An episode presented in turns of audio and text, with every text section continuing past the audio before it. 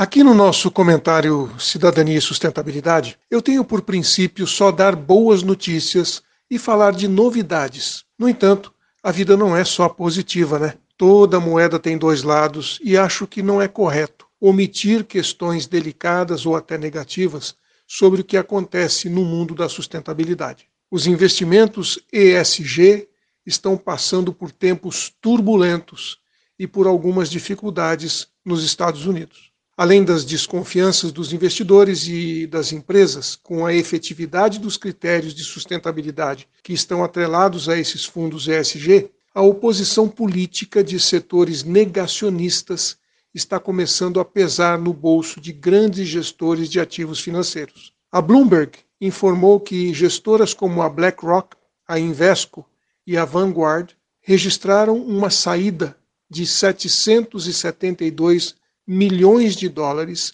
da sua carteira de ESG. Isto em janeiro desse ano. Para efeito de comparação, só para vocês terem uma ideia, no mesmo período do ano passado, o balanço foi positivo em 953 milhões de dólares. Olha a diferença. Em termos gerais, a captação de aplicações em 2022 foi de aproximadamente 3 bilhões líquidos nos Estados Unidos, o que representou uma queda de 96% em relação ao ano anterior, que foi captado 70 bilhões. No ano passado houve uma reação enorme e bem coordenada contra os investimentos ESG, e isso afetou consultores financeiros e investidores também. A reação foi capitaneada por governos de estados comandados pelo Partido Republicano, onde o negacionismo climático ainda impera. No ano passado, o Texas, por exemplo, aprovou uma lei que proíbe fundos de pensão de aplicarem gestoras que discriminam os investimentos em óleo e gás. O fundo de pensão dos professores daquele estado teve que se desfazer de todas as suas aplicações na BlackRock e de outros gestores que têm regras de ESG.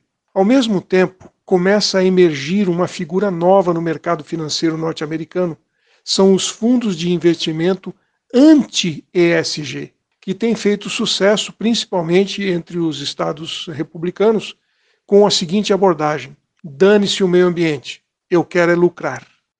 São tempos difíceis para quem está tentando fazer um investimento correto, com responsabilidade ambiental, social e de governança.